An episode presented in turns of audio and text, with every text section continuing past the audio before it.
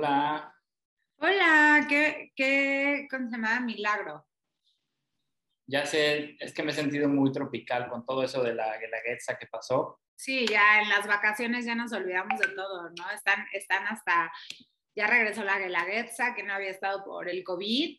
Y bueno, eh, aquí tenemos que mencionar que aunque esa es una celebración padrísima en Oaxaca y este, un baile típico, eh, le jugaron chueco al gobernador, a Murat, porque salió caminando de la Guelaguetza y estaba así de, ay, una señora junto a él así de, te amo Oaxaca, y de repente pone 666 feminicidios. Órale. se dio cuenta y salió corriendo. Sí, pues yo, yo también haría eso, más, más por el COVID, pero por eso también. Por eso, pero es como de, ok, hay cosas muy padres en este país y aquí vamos a contar de las cosas eh, muy padres que existen, porque hay cosas muy buenas, pero pues de que hay inseguridad, hay inseguridad. Totalmente. Y para quien no sabe qué es la Guelaguetza, según Wikipedia, la Guelaguetza es una celebración que tiene lugar en la ciudad de Oaxaca, en Oaxaca, México, y forma parte de los cultos populares a la Virgen del Carmen. Y se celebra dos lunes más cercanos a la festividad católica de esta advocación mariana. Y pues sí, como dice Pau, más de 25 mil personas disfrutaron esto. Hubo llenos en todos los eventos que se organizaron y pues todos muy felices hasta que pasó lo que nos comenta Pau, ¿no? Exactamente. Y bueno, dentro de este orgullo mexicano que estamos hablando, eh, esta es más, más de, Juan Pablo es más foodie que yo, siempre hablaba de los restaurantes. Este, tenemos dos restaurantes en el top 10 mundial, que lo, lo hemos platicado aquí, que es tanto el Puyol como el Quintonil. ¿El Quintonil qué onda? ¿Cuál es? Ese sí no me lo sé. El Quintonil es uno que está aquí en México, en, la Ciudad de México. Sí, y pues bueno, el otro Puyol, el chef es Enrique Olvera. Eh, y pues sí, como dice Pau, ya están en el top 5 del ranking. Y más con la nota que más adelante vamos a hablar de que las ciudades, hay ciudades mexicanas entre el top de, de vacaciones. Sí, la revista Travel, Travel este, más Leisure sacó su top de las 10 ciudades, de las 5 mejores ciudades del mundo, según Travel y Leisure, y hay dos mexicanas. Y una está en primer lugar y la otra está en segundo lugar. Entonces, a ver si la, adivinas. Una, una acabamos de hablar de ella. Sí, acá, acá lo tengo y me sorprendí porque no está Mérida. O sea, ya estoy enojado, pero. Pero la comida de Oaxaca es la comida de Oaxaca. Sí, la, Oaxaca es Oaxaca y está padrísimo esto porque en el top 10 de las mejores ciudades se encuentra, como bien dices, Oaxaca, en segundo San Miguel de Allende, que también está padrísimo, nada más sales a Guanajuato y ya la inseguridad es un poquito de tema. Oye, en San Miguel todo cuesta dos mil pesos más, ya sabes, o sea... Sí, sí. Si te, te, vas a la otra esquina y ya te cuesta 20 pesos el estacionamiento, lo que sea. Exactamente. Luego está Ubud Indonesia, Florencia en Italia, Estambul en Turquía, Ciudad de México también está por ahí, sí está padrísima la Ciudad de México, por ahí nos vemos la siguiente semana. Chiang Mai en Tailandia, en India Jaipur, Osaka, Japón y Udipar, India. Entonces, pues vayan preparando sus próximas vacaciones de verano. Ya sé que ya acabó el verano, pero pues, lo sucesivo. Oye, pero tenemos, tenemos de fin de semana porque tres están aquí en este país. Entonces, sí. Sí, exacto, puedes aprovechar, ya ves que está todo de moda lo de puerto escondido y ya más adelante vamos a hablar de los baches del aeropuerto y tal, pero el AIFA te promueve por Viva Aerobús que viajes a Oaxaca, Puerto Escondido y no sé qué otra ciudad por ahí cercana. Entonces, pues sale bueno el deal si es que quieres viajar por el AIFA, ¿va? Sí, perfecto. Y hablando de otra cosa muy mexicana, muy bonita, pero esta es una noticia triste. Este, todos ubicamos a la mariposa monarca, que es esta. Em, y ahorita tristemente ya se encuentra en peligro de extinción eh, la especie. Entonces, pues esto es muy triste porque aparte, ahorita estamos hablando del turismo, pues mucha gente venía a ver eh, a las mariposas, este, había muchos santuarios de mariposas y había sido algo como muy importante en muchos estados, como puede ser Morelos, y ahorita ya se encuentran en peligro de extinción. Sí, exacto. Y hay una nota de Nat Geo que habla que el pasado 21 de julio la Unión Internacional para la Conservación de la Naturaleza, esas que salen en tu cajita de cereal orgánico que no sabes qué significa. Bueno, Ajá, exacto, exacto. Este, bueno, esta Unión Internacional alertó la incorporación de la mariposa monarca a la lista roja de especies amenazadas.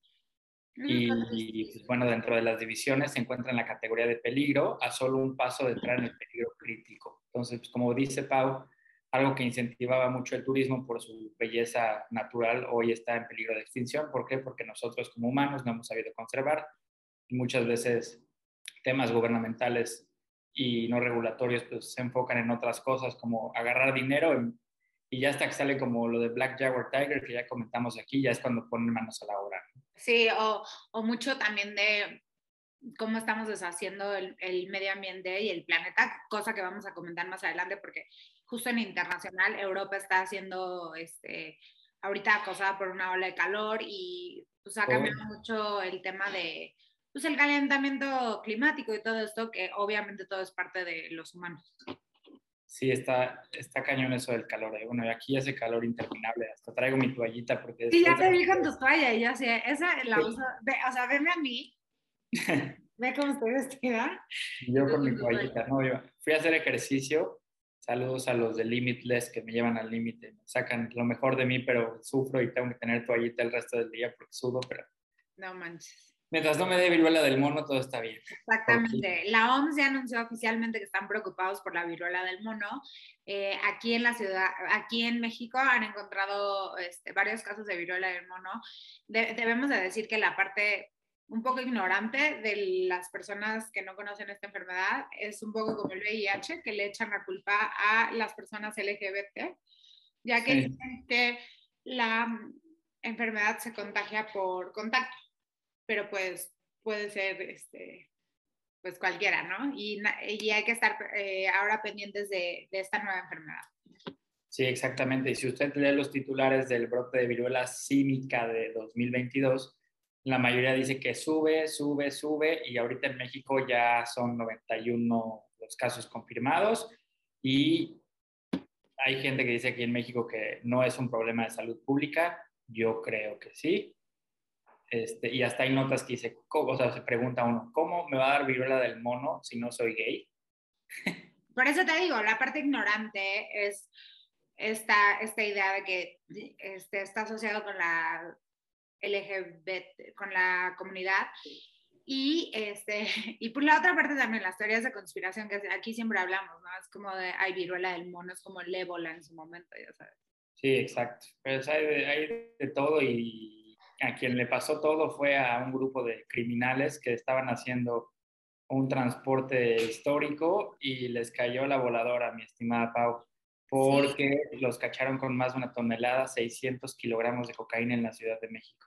Exacto, es, bueno, tenemos a nuestro propio, este, no sé, no sé qué sea, como Jack Bauer, que es el, el secretario de Seguridad Pública Omar Harfush, que ya lo balacearon y es como un James Bond ahí, versión Ciudad de México, y estuvo en este decomiso de la cocaína, es el decomiso más grande que se ha hecho, 1.6, como bien dices, y, este, y es histórico. Sí, son personas originarias de Durango, que tres de ellos cuentan con antecedentes penales suena curioso, eh, fueron ingresados al reclusorio norte y van a permanecer en su proceso que llevarán en el ámbito local. Esto es una nota de Excelsior y pues se confirma que ya estas personas fueron detenidas y ya están ante el juez de control correspondiente. Vamos a ver qué pasa. Y pues menudo paquete que les iba a llegar a todos y afortunadamente no llegó. Vamos a ver qué hacen con todo eso. sí, quién sabe, chances más sospechoso que lo tenga la policía, pero bueno. Igual y sirve de aditivo para la nueva refinería que está a tope.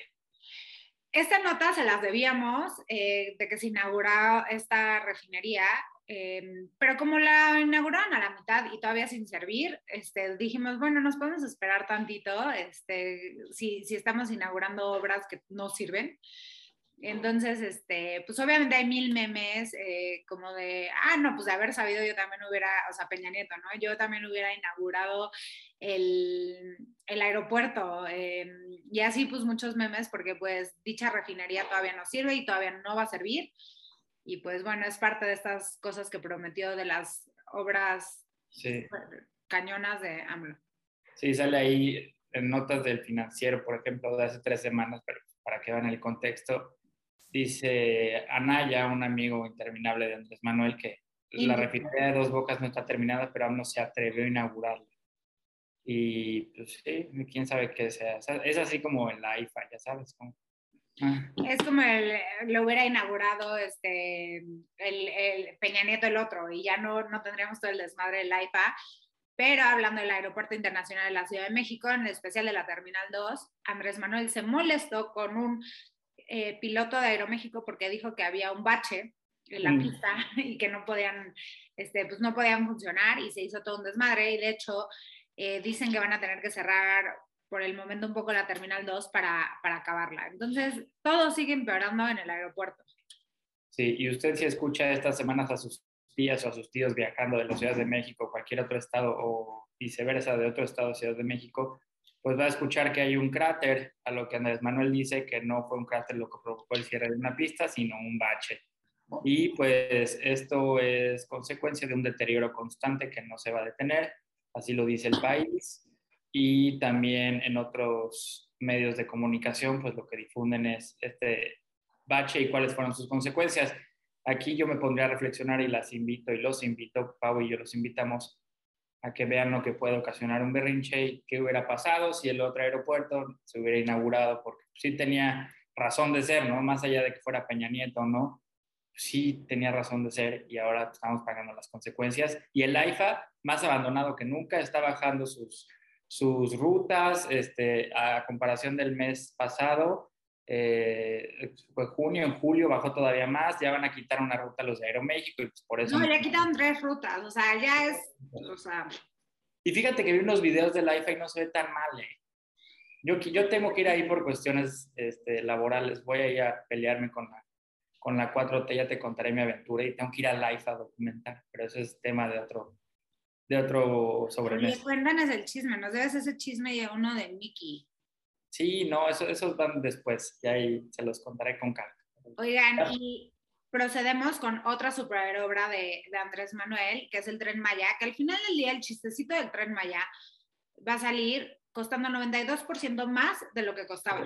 O sea, va a costar 20 mil millones de pesos más.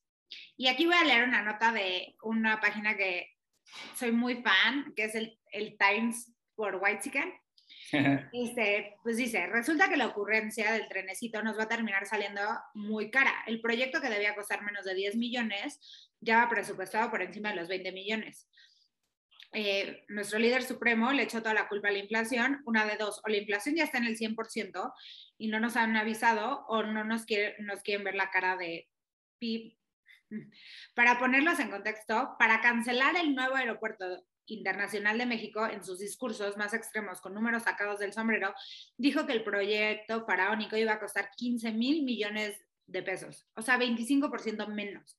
El tren Maya podrá solo transportar a 3 millones de pasajeros al año, mientras que el nuevo aeropuerto de la Ciudad de México tenía capacidad para 137 millones. No, bueno. Entonces, esto nos pone en perspectiva un poco de, como decía, ¿no? Se inauguró un aeropuerto que no funciona, ahí va, el, aeropuerto de la Ciudad de México no está funcionando.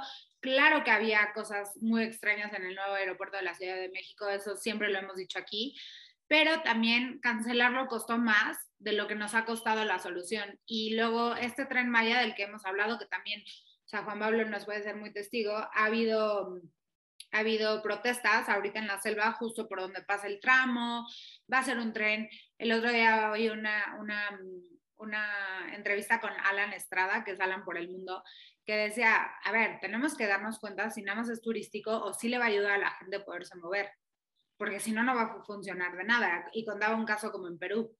Entonces, pues a ver qué pasa. Sí, quién sabe qué película de Corea del Norte vio Andrés Manuel y creyó que los trenes estaban de moda. Y pues puede ser, tal vez, o sea, si tú buscas en Wikipedia, dice, Tren Maya es un megaproyecto del gobierno federal, megaproyecto, ¿eh? pues sí, por todo lo que está causando, de una línea ferroviaria de México para el transporte de pasajeros y carga a través de la península de Yucatán, como parte de la expansión de la red nacional ferroviaria. Y se encuentra en desarrollo desde diciembre de 2018. O sea, de 2018 para acá ha sido un relajo, como bien menciona Pau. Hay activistas que han bloqueado intensamente todo lo relacionado con el tren Maya. Ahorita están en Acumal, según Infobay, hace cuatro horas estaban ahí reclamando. Y también lo que ha pasado con las, las audiencias, ¿no? Y eh, el abuso de autoridad por parte de, de, pues ya sabemos quién, en el que, pues, aunque haya este, sentencias en los que se, se dice ya no va el tren Maya en estos tramos, lo siguen haciendo y no le siguen haciendo caso. Y ahora también otras noticias relacionadas son la expropiación de terrenos para el tren Maya, aunque Andrés Manuel en su momento prometió que no lo iba a hacer, ¿no? Entonces, vamos a ver qué pasa ahí. Ah, pero ¿qué tal su reunión en Palacio Nacional con todos los más ricos y con un menú espectacular y con su esposa? Eso sí, ¿no? Sí, eso sí. Oye, López Dóriga al respecto de esta cena saca una nota este, muy curiosa, ¿no? En la que publica una carta compromiso a los empresarios en esa cena, en la que se hace la celebración de un sorteo del 15 de septiembre de 2022, que justo hoy publicó en la mañanera, lo del cachito ese, este, y también en beneficio de la construcción de la presa Santa María en Sinaloa, otro tema que no le encanta a Andrés Manuel, el tema del narcotráfico. Y ve, fíjate las, las aportaciones, 20 millones de pesos, 25 millones de pesos, 50 millones de pesos o más de 50 millones de pesos y especifica tu monto, ¿no? Y este, pues eso suena más como o lo pagas o vas a ver qué tal te va. Oye, parece que hubiera ido mejor a Shark Tank México, porque ahí estaban justo los de Shark Tank, ¿no? Estaba Carlos Bremer, Slim. No, los aburres, se acaba, o sea, no, no, ni los comerciales dan así, en pobre Sony ya hay no le da para... Oye, cuando le pidan sus números es como, no me suena nada. Sí, sí, sí, está, está horrible todo eso. Pues, bueno, más allá con todo lo de la ley de austeridad y que se quiere reformar, etcétera, ¿no? Ahora sí, la, la, ¿qué es? La, no es pobreza, la franciscana. Ah, sí. Que ahora sí la va a aplicar. Entonces ya quiere mandar una ley de austeridad, ahora sí, ahora sí, ahora sí, para la 4T. Exactamente. Y esta ley publicada en el Diario Oficial de la Federación en el 19 de noviembre de 2019, en su artículo primero establece que es de orden público e interés social y tiene por objeto regular y normar medidas de austeridad que deberá observar el ejercicio del gasto público federal y coadyuvar a que los recursos económicos que se dispongan, ahí te va, se administren con eficacia, eficiencia, economía, transparencia y honradez no bueno. Y si leemos el objetivo los objetivos de la presente ley en su artículo tercero, es establecer una austeridad republicana como valor fundamental y principio orientador del servicio público mexicano, bases para aplicación política pública de austeridad republicana, competencias de entes públicos, etcétera, etcétera, ¿no? Y crear un mecanismo de operación, le encanta crear mecanismos de operación en todo. Exacto, y mientras nosotros diciendo arriba como de, bueno, pidió sus, este, su charolazo de 50 millones, su tren Maya de 20 millones de, dólares, su, casa de Houston, digo, la casa de su hijo, perdón, perdón. Ah, porque aparte en la, en la cena de Palacio estaba el, jefe de su hijo, ya sabes, el de Vidanta, el, el el, el, el, que es el DEPA. Entonces, claro, obviamente la ley de austeridad tiene mucho que ver con la visión que tiene. Sí, exacto. Entonces, pues vamos a ver qué, qué pasa, ¿no? Y para, para mí, yo nada más quiero extender mi felicitación a los que redactan las leyes mexicanas. Son unos eruditos en la materia. Ojalá se aplicara, porque... Exacto, exacto. es letra muerta. Exacto, es como de buena intención, pero justamente estamos platicando todo esto y no. Sí, muy buenos redactores. Y para hablar de redactores, más bien hay que hablar de sueldos. Que aquí tenemos una nota. ¿Quiénes quieren los sueldos del gobierno? Eso está interesante. A ver quién es, Pau. Para, para, seguir con este tema de la, la austeridad, eh, se inauguró una nueva sección en la mañanera, que ya casi no es como un talk show, porque ponen canciones, bailas, chistes, este, todo que básicamente la mañanera podría ser un mail y todo el mundo estaría feliz, pero bueno. Y hay una nueva, hay una nueva sección que es quiénes quieren los sueldos en los sueldos de gobierno y justo van a decir cuándo gana cada quien, pero la persona encargada de dar esta, estos datos se, se vio envuelta en una controversia porque trae una bolsa de esta marca española, Bimba y Lola, Felipe Calderón dijo así como, ¿sabes cuánto cuesta esa bolsa? Y entonces ya la encontraron y costaba 3.500, entonces decía, no, pues está padre tu autoridad. la, la agarró en el buen fin, también hay que... Sí, obvio, obvio, estamos pensando mal. Entonces la encargada de decir cuánto cuesta y este, trae su buena bolsa. Oye, hasta hay un meme ahí que me da mucha risa porque justo en el tema de piratería y todo lo relacionado a infracciones en materia de propiedad intelectual, hay este, un meme que sale unas, unas bolsas que dicen bimba nada más y sale en el meme. ¿Y dónde está Lola? Ah, sí, sí, sí. ¿Cuál era de esas, de esas bimba? Que no, no, no traía esa, ella sí traía bimba y Lola. Sí, exacto. Entonces, ah, es la nueva sección, pero obviamente, como siempre nos, nos, llenamos con incoherencias de, pues ellos sí lo tienen. ¿No, ¿No, se acuerdan que aquí hemos platicado que a los, este, sobre todo a los alcaldes de la Ciudad de México, pues les encanta que su marca, que su Carolina Herrera, que su Gucci, que su camioneta, que su todo. Sí, les, les fascina. Oye, bajita la mano, ya, va, ya, ya casi le queda un añito o algo así, ¿no? Dos años, algo así. Y esa nota la vamos a decir más adelante porque también es de política. Pero hablando de su mañanera, se le hizo muy chistoso y muy divertido este, poner una canción y ponerse a cantar eh, la de, uy, qué miedo, mira cómo estoy temblando. Eh, porque esa fue, esa fue su respuesta a que Estados Unidos dijo como de, oye, bro, ya con tus incumplimientos al TEMEC, ya estamos hartos. Y entonces su respuesta fue como de niño de 12 años, como de no oigo, no oigo, soy de palo, tengo orejas de pescado. Y este, él se puso a cantar, uy, qué miedo, mira cómo estoy temblando. Abrazos, no balazos, Ricky de King Canallín, ya Chole, todos así sus temas.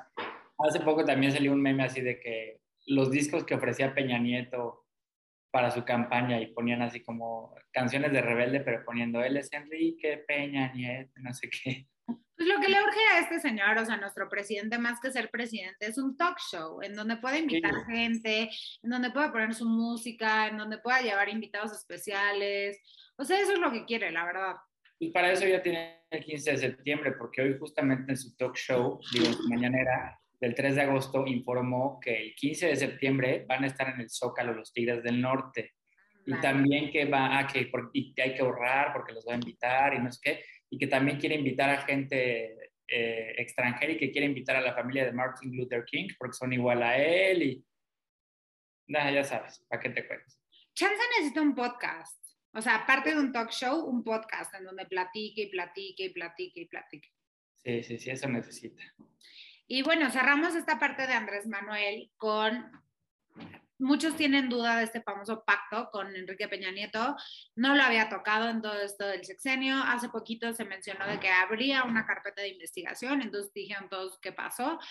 Y este, la Fiscalía General de la República informó que mantiene tres carpetas de investigación por delitos federales en contra de Enrique P por delitos de carácter electoral, patrimoniales, lavado de dinero, enriquecimiento ilícito y transferencias internacionales ilegales. Aquí habíamos platicado de su casa en, en Madrid, pero también ya salieron unos, unas propiedades en Miami y todo el mundo ahorita se, se pregunta de ¿y qué pasó con este famoso pacto? Sí, y por lo pronto, eh, en una nota del país, López Obrador, o sea, sale ahí en la publicación que se deslinda de las investigaciones contra Peña Nieto, dice, no es mi fuerte. No, bueno. Ay, sí, de todo se deslinda. O sea, Gertz ya está más quemado que nada y él dice, no, yo no sé, hasta que no digan. Sí, sí, sí, ya, ya que está la papa caliente ya se espanta. Exactamente. Y, y, justo hablando de esto, pasamos a el conflicto este, que siempre ha tenido este, Morena y la gente de Morena con el INE, y ahora fue el encargado de gobernación, Adán Augusto, que minimizó las posibles sanciones del INE, porque dice, si me corre el INE no me importa, porque al final lo van a desaparecer. Sí, sí, está muy padre que el segundo a bordo del el gobierno haga estas declaraciones. Me da miedo a Dan Augusto, parece así como del inframundo.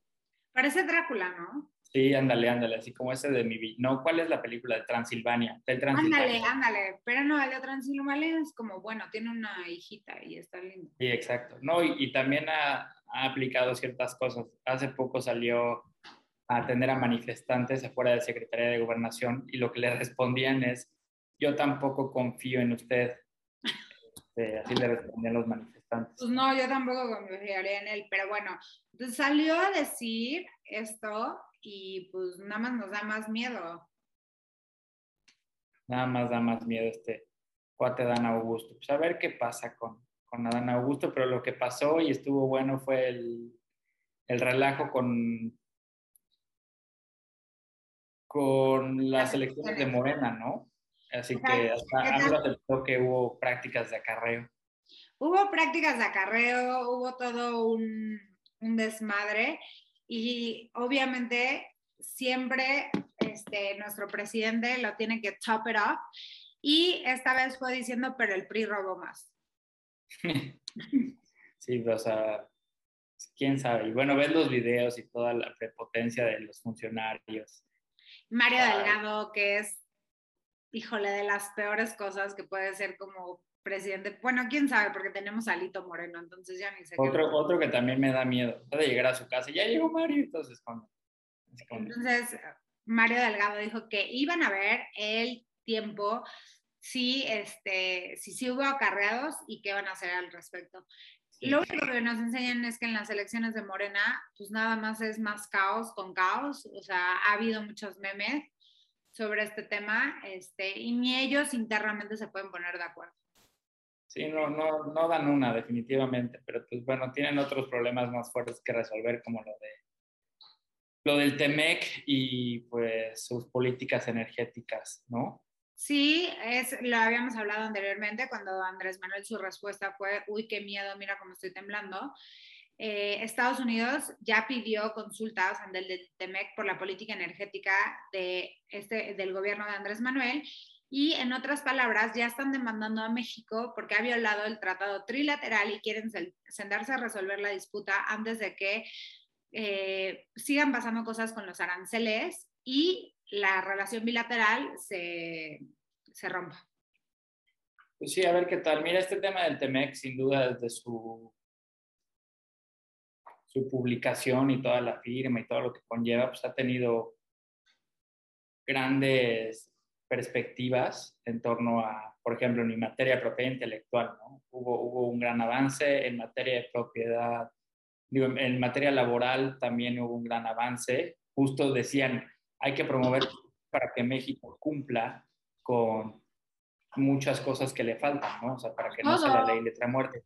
El tema energético, pero es pues, como que lo firmaron nomás para salir en la foto.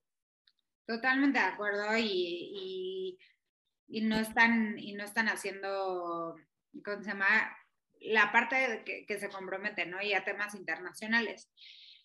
Y luego eh, pasamos, lo habíamos platicado la vez pasada de que Andrés Manuel está militarizando puertos, aduanas, o sea, entre la Marina y la Sedena están encargados de casi toda la política. Y ahora le agregaron una nueva tarea a la Sedena, que fue encomienda del presidente, y es el encargarse, junto con agua, de la construcción de un acueducto en Nuevo León y este, para que lleven pipas. Entonces, poco a poco, la Sedena, la CEMAR ya controla absolutamente todo. Caray, otro, otro labor a la Sedena, ya este, nada más falta que los pongan a, hacer eventos de, música, coreografías, ya sabes. Exacto, que los vayan a poner a este, con los Tigres del Norte, a hacer una... Sí, estaría curioso ese, ese mashup de música. Exactamente. ¿Qué onda con Caro Quintero? ¿Se va? ¿No se va a Estados Unidos? Pues pasamos a las noticias de justicia. Obviamente sabemos que detuvieron a Caro Quintero hace algunas semanas. Eh, estuvo muy sospechoso porque después de detener a Caro Quintero tiraron un helicóptero de la Marina, cosa que luego negaron. Pero estamos en el tema de la extradición de Caro Quintero. Si no se acuerdan de este personaje, eh, lo hizo Tenoch Huerta en la serie de Narcos. Y el tema con Caro Quintero es que asesinó a un, a un este, agente de la DEA. A Kiki Camarena, exactamente. Kiki Camarena, y es por eso que Estados Unidos lo busca y quiere hacer justicia en Estados Unidos. Exactamente, pero pues bueno, se concedió la suspensión definitiva de la extradición de este personaje y pues con esto también se da pauta a pues, qué es lo que quieren, ¿no? O sea, seguro ya sabían dónde estaba, yo creo, o sea, se me hace muy raro, ¿no? Pues hoy en día está difícil, ¿no? Sí, está, está raro. Y este Caro Quintero siempre ha sido un personaje así muy, muy peculiar, así. No manches, en, en, en la de Narcos, en la de Narcos da miedo. Sí, da miedo, pero es, es, es, así como le gusta ser bandido, ya sabes. Claro, y, todo vestido. Bueno, siempre se las recomendamos aquí, pero vayan a ver Narcos México porque la verdad sí ayuda mucho en entender la historia este, pues, de estos personajes. Sí, exacto, sí te, sí te da una perspectiva más clara y pues, bueno, un poco más novelesca, ¿no? Y pasamos, pasamos a cosas tristes, que es este, pues parte de los feminicidios que pasan en, en este país. Primero empezamos por Luz, que es una mujer en Zapopan, que en su cuenta de Twitter, Luz Raquel Padilla Gutiérrez, había documentado los problemas que tenía con sus vecinos. Y aunque ambos en los mensajes le decía, te voy a matar, te vas a morir, te voy a quemar viva, todos estos mensajes horribles, cosa que pasó. Pasó. Y jamás fue atendida. Entonces nos da mucha tristeza contar esta noticia porque pidió ayuda, o sea, pidió ayuda y este, se suman los miles y miles de mujeres que han sido asesinadas a manos de un feminicidio. Exactamente, está, está horrible esta nota en la que Luz Raquel Padilla fue la mujer que le prendieron fuego. no, horrible. Lo que tú dices, tu amenazas constantes, quemada, y ya hasta que pasa algo, pues este, ahora sí, ¿no? Nos ponemos las pilas y Claro, y dentro, dentro de esta nota recordar una nota que ya habíamos platicado y que ya ha pasado mucho tiempo, que es lo de Devani Escobar en Nuevo León, que habían dicho que, que había sido, que se había ahogado en una cisterna y todo esto, el papá buscó más autopsias y tristemente se confirmó que a Devani la mataron y la sembraron en donde estuvo. Entonces suben una publicación muy buena, la estoy buscando, eh, aquí la tengo a la mano que justo es como de, de Bani no se cayó, la sembraron. Este, Luz, Luz Padilla pidió ayuda y no la ayudaron. Y a otra, a otra mujer que también este, asesinaron. Entonces, este, nos da muchísima tristeza contar esto porque es un país en donde mueren 10 mujeres al día a causa de feminicidios. Y cada uno deja un hueco irreemplazable en las familias. No, y además la forma en la que atiende el gobierno, parece que se enfocan en que salga todo mal, ya sabes. Ahí está. Devani Escobar cayó en una cisterna. Yolanda Martínez fue a un lote baldío a suicidarse con veneno. Sí, exacto. Luz Raquel Padilla se prendió fuego sola. Las fiscalías y los sistemas de justicia encubren, siembran, evidencian y criminalizan a las mujeres. Sí, y no solo de este sexenio, o sea, aquí no. No, no, no, o sea, este es un tema práctica reiterada en muchos sentidos, ¿no? no, los feminicidios es un problema sistemático y lo hemos platicado aquí. O sea, ahorita hay un poco más de visibilidad, pero está tristísimo. Y en este tema de justicia y mujeres, cerramos con lo que pasó en Estados Unidos, que Alexandra Ocasio Cortés y varias congresistas demócratas se unieron en una protesta a favor del aborto después de lo que pasó en Estados Unidos, después del Roe versus Wade que contamos y este, fueron detenidas.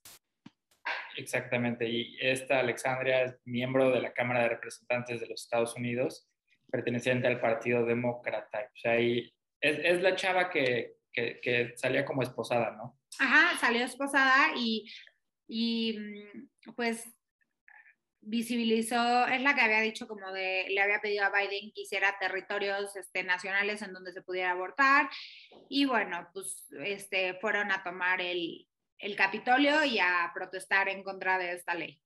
Caray. Y bueno, de Alessandra, Alessandra, ¿eh? a Alexandra Ocasio Cortés, pasamos al tema internacional, que han pasado muchísimas cosas. Este, hay muchas eh, notas de Estados Unidos, pero podemos empezar, bueno, empecemos por Estados Unidos, ¿no? Em, ha habido este, amenazas de la guerra, de la tercera guerra mundial, porque Estados Unidos, este, bueno, primero Biden hizo un recorrido por Asia y, este, y está jugando con fuego, ya que le dijeron que Nancy Pelosi, la, este, la Speaker of the House, y ver a Taiwán. Entonces China se enojó y le advirtió que no era una buena idea. ¿Y eso por qué pasa? Porque eh, en, en Estados Unidos y China son las dos principales potencias del mundo y siempre están peleándose por la rivalidad económica, ¿no? Mundial. Siempre, siempre. Y han tenido tensión durante años, ¿no? Taiwán se se separó de China y ya no es parte de su territorio, por eso ha presionado a países de todo el mundo para romper lazos diplomáticos con Taiwán. Incluso la ONU no lo reconoce como país. Taiwán ha luchado por separarse de China y ser reconocido como un territorio independiente. Y este, por lo tanto, cualquier guiño que tenga algún país con Taipei, que es Taiwán, se enojan en Pekín. Y aquí es donde entra Estados Unidos, porque no es la primera vez que Washington advierte este, al territorio chino. Joe Biden dijo en su país que respondería militarmente si China algún día interviniera en Taiwán. Entonces, esto nos lleva a Nancy Pelosi. Nancy Pelosi fue a, visitar Taiwán y es una amenaza, esto se toma como una amenaza para los chinos, pues ellos lo consideran como una invasión a su territorio y una traición en este conflicto. Exactamente. A lo que Pekín, o sea, China, advirtió que el gobierno estadounidense de responder, whatever that means, ante el llegado del, el, del llegado de Nancy Pelosi. Y este, a pesar de que la Administración de Seguridad Marítima China anunció maniobras militares cerca del estrecho de Taiwán, Pelosi logró, ignoró la advertencia y llegó al territorio.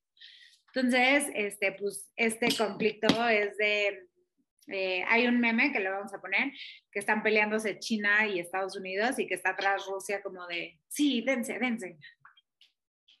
Exactamente, y a mí lo que me preocupa es, uno, la postura de Estados Unidos, porque ya lo vimos con Ucrania, es sí, dense con todo, sí se puede, y después, así, como que Estados Unidos nomás incitó a la violencia y después ya se quitó. Y dos, este, no tres, la segunda, la posible guerra, ya no comercial, sino guerra con armas. Mundial, ya sabes. Ya, ya no es así de, oye, vamos a quitar Huawei de Estados Unidos. No, no ya es, vamos a dar en la madre a gusto. Exactamente. lo que me preocupa es que el papel de baño ya está acabando en las tiendas de servicio. Siempre que pasa alguna controversia, la gente compra papel de baño. Exacto. Llegan y dicen que tú me mandaste ese meme, ¿no? De Nancy Pelosi llegando a Taiwán y entonces este, ya todo el mundo comprando papel de baño. Los, mexicanos en chinga ya todo comprando. Es un, es un meme de Don Prietos, así se llama la cuenta en Instagram. Muy adecuado, no sé por qué. Lo primero que se acaba es el papel de baño. No sé, pero... Es malísimo el del Costco, que me perdonen Costco porque todo es buenísimo, pues papel no es bueno. No es bueno. Un yo no, pero quién sabe, igual yo soy muy exigente eres muy exigente, yo creo. Y hablando, hablando de este tema, este, habíamos platicado aquí la vez pasada de una prisionera política, por así llamarlo, que estaba en Rusia, que es la basquetbolista Brittany Grainer. Y ahorita ya se dijo de que ya están negociando que suelten a un preso político que tienen ruso en cambio de esta, de esta basquetbolista. Sí, exacto. Y creo que también hay otro, ¿no? O sea, quieren hacer un campechaneo, como dos por uno.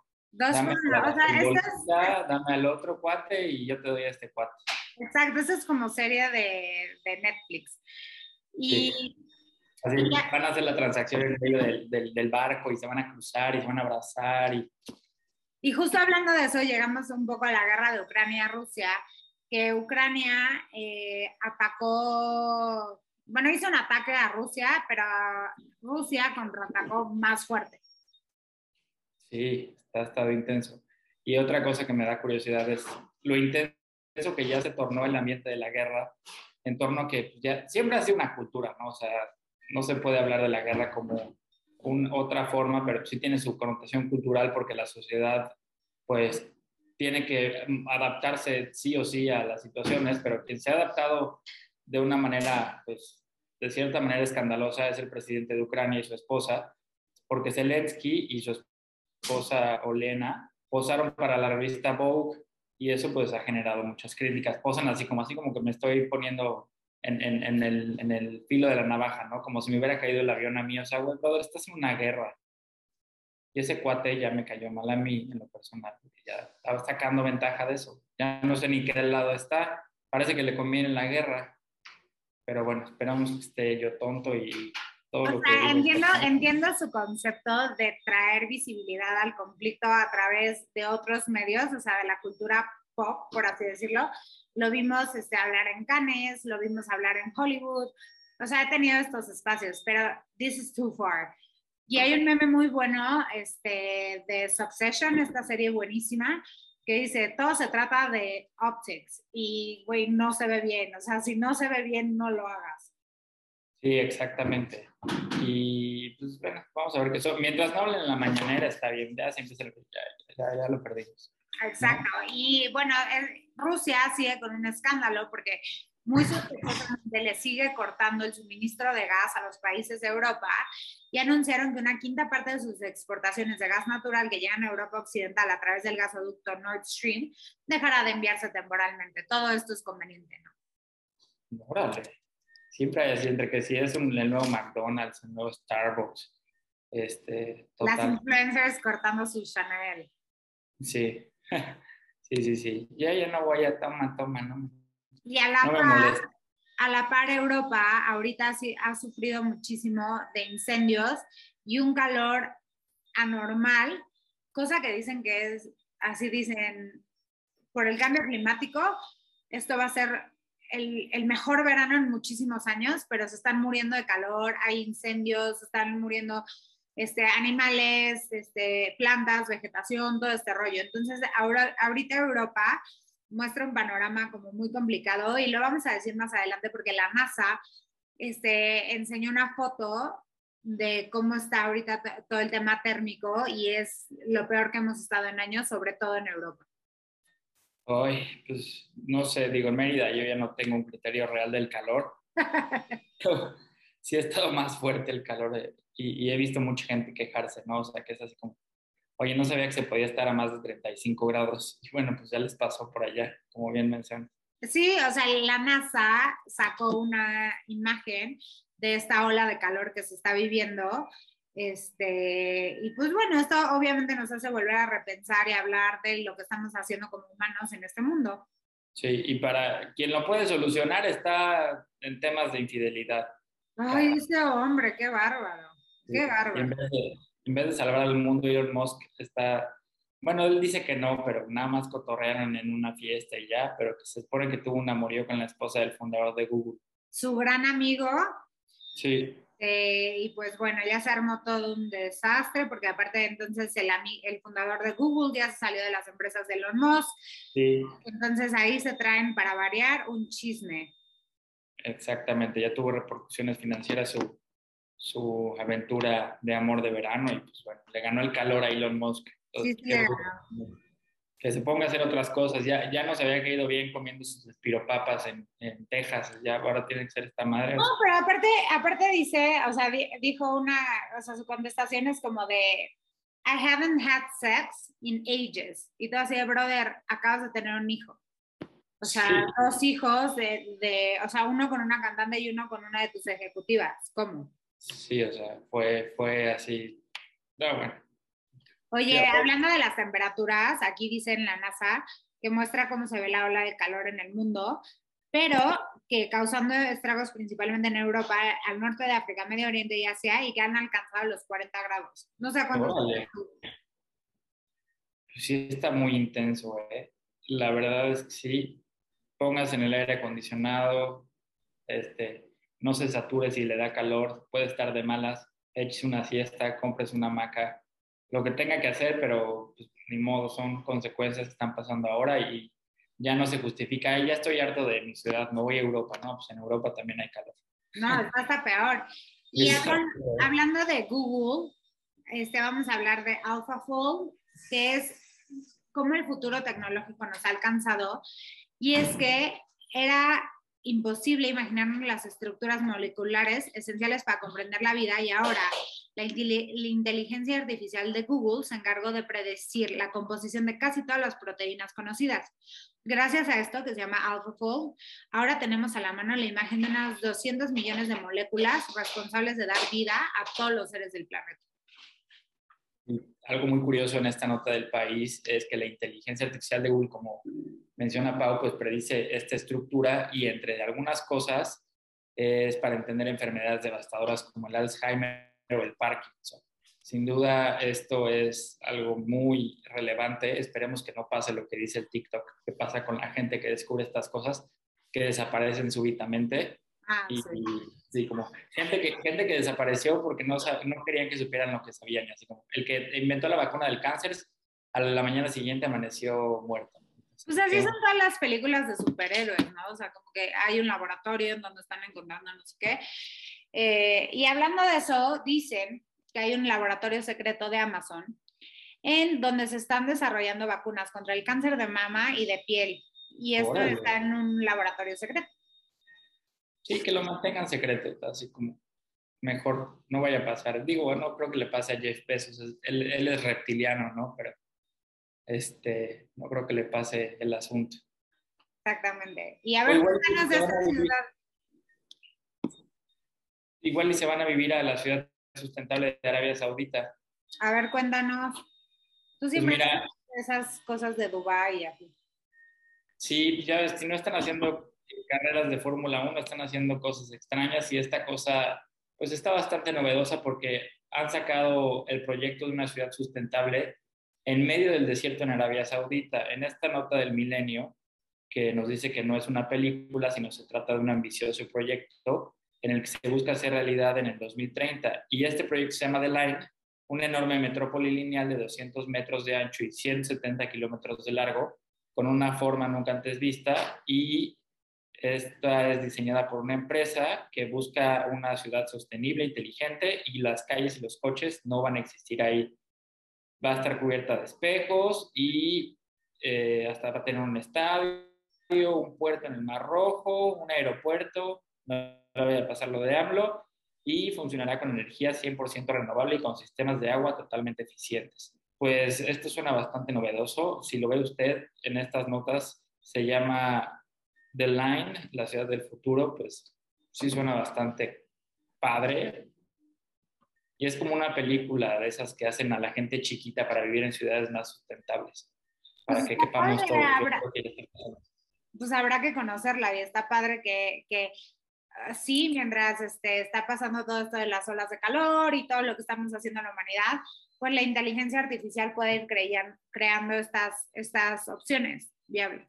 Sí, exacto. Oye, y pues es que ya no cabemos, Paula, neta, o sea, ya somos demasiados y hasta en Venecia... quieres tener cuatro hijos, imagino. No, ahorita no, pero después sí. Oye, pero... ¿Cuatro? ¿Quieres cuatro? No, yo creo que dos tú. Tres. Ah, pues suena bien, bueno, ya lo que Dios quiera. Exacto. Oye, me dijiste de Venecia, ¿no? Que va a ser la primera ciudad en cobrar un... Y qué bueno que mencionas lo de los hijos, porque pues no voy a poder llevar a mis hijos a Venecia si no planeo mis vacaciones de forma prudente. Exacto. Porque en Venecia están proponiendo que este, se cobre por entrar. Ustedes saben que Venecia, esta ciudad emblemática de Italia, pues está llena de gente siempre, entonces pues lo que hacen es promover una forma de solucionar las cosas y esta sobrepoblación y van a usar algo sustentable, lo que ellos llaman, y a partir de 2023 tienes que reservar en línea para entrar a Venecia, según esta nota, y te puede costar de 3 a 10 euros y va a ser para los que quieran entrar un día a Venecia, ¿no? Entonces, pues vamos a ver qué pasa. Ya hay o sea, como iniciativas similares, por ejemplo, en Barcelona, en los que ya se está cobrando por entrar atractivos turísticos que antes no se cobraba, etcétera. Entonces, pues vamos a ver qué pasa. Y esta nota del Foro Económico Mundial pues, nos pone a pensar, ¿no? Pero pues también, también había pasado como en Machu Picchu, ¿no? O en Perú. Sí. ¿En qué parte? Que ya te cobran este, por más cosas. Está, está bien, la verdad, o sea. O sea, como que se me hace una jalada de impuesto, pero también como que te incentiva a ser más consciente, como en, muchas, otras áreas. Pero pues bueno, eso es lo que dice el Foro Económico Mundial. Vamos a ver qué pasa. A ver qué pasa y a ver si chance esto se vuelve como un nuevo trend alrededor de las ciudades y sobre todo Venecia que ha tenido problemas sobre, o sea, que tiene que mantener mucho, ¿no? Porque pues esté hundiendo y estén, o sea, hay mucha agua, o sea, todos estos temas que pues también se tienen que considerar. Sí, mientras no le pase lo que le pasó al niño que jugó contra el robot, todo está bien. ¿Sabes qué le pasó a un niño que estaba jugando contra un robot? No, ¿qué le pasó? Pues el robot se enojó porque el niño, según esto, estaba haciendo trampa y le rompió un dedo. ¿Puedes creerlo? No manches. En esta nota de Playground se publica que pues es común, ¿no? Ver que ya hay robots que empiezan a desarrollar su propio lenguaje y quieren salirse del status quo. Y pues, este robot no fue la excepción porque la máquina que se puso a jugar contra Christopher, un niño de 7 años, eh, pues cuando comenzó a hacer sus movimientos antes de que el robot terminara el suyo, se confundió la máquina y le agarró el dedo al niño y se lo rompió. y pues todo, todo el mundo estaba así como, no, esto es de ciencia ficción, ¿qué onda con esto? Pues mira, quién sabe, pero pobre niño, ¿no? Pobre niño. Y, ya nunca va a querer jugar ajedrez. Oye, y pobre de, Instagram, ¿no? Porque salió con este cambio que quería hacer más como TikTok, que fueran más videos, más reels, y entonces la gente empezó a publicar una leyenda que decía, no, regresenme al Instagram original, yo quiero ver fotos de mis amigos y cosas padres, y ya no, no había dicho nada a Instagram, Instagram salió a decir como de, pues así es, si quieren, y luego las grandes celebridades este, empezaron a poner como, no, no manches, este, regresen los TikTok, y a partir de que Kylie Jenner lo puso, ya, ya salieron a decir, bueno, no, ya sí regresamos un poco al original. Sí, sí sirvió como que la difusión de que no, no queremos que Instagram sea TikTok y viceversa. Exacto. Pues es que cada uno es diferente. Sí, a los dos me gustan, la verdad. TikTok es bueno para cosas de tips y hacks y datos curiosos y qué, qué, pasa en la deep web y cosas raras y con teorías conspiracionales. Y Instagram es mucho más social, más divertido. Sí, ver fotos y así. Entonces, pues bueno, las celebridades se quejaron, Instagram las escuchó. Exactamente. Pues que se pongan a jugar el juego del gatito en la ciberciudad. ¿Cuál es ese juego? Mira, hay una nota también muy curiosa de Playground porque hay un nuevo juego que se llama Stray y en este juego tú puedes meterte en, el gato, o sea, es como realidad virtual aumentada y lo que está pasando es que cuando sus, sus usuarios juegan y tienen gatos de verdad, pues los gatitos que están viendo el juego quieren interactuar y quieren formar parte de este juego, porque es un gatito que está perdido en esta ciberciudad pero está poblada de robots, virus, y lo que tienes que hacer es eh, resolver misterios, pero siendo el gatito, ¿no? Siendo el Misho, y ah. buscar el camino a tu casa. Pero pues los gatitos ya se pusieron las pilas, ¿no? Están así los gatitos de verdad, es como, oye, ¿quién me quiere quitar este juego? Este gatito. Oye, mi hermana y yo, de chiquitas, cuando existía Blockbuster, imagínate, siempre nos llevaban a, a escoger una película y siempre escogíamos la misma película, o sea, independientemente de lo que fuera. Y era la de un gato. ¿Cuál Un gato, del, un gato del FBI. Órale. Ah, era un gato detective. Mm. Son súper inteligentes los gatos. Aquí en Mérida no me preguntes por qué hay miles, miles. Yo hasta ya adopté una. ¿Eh? Ya adopté una gatita. nada, más viene por comida y se enoja ya, pero me cae bien, a su manera. Ah.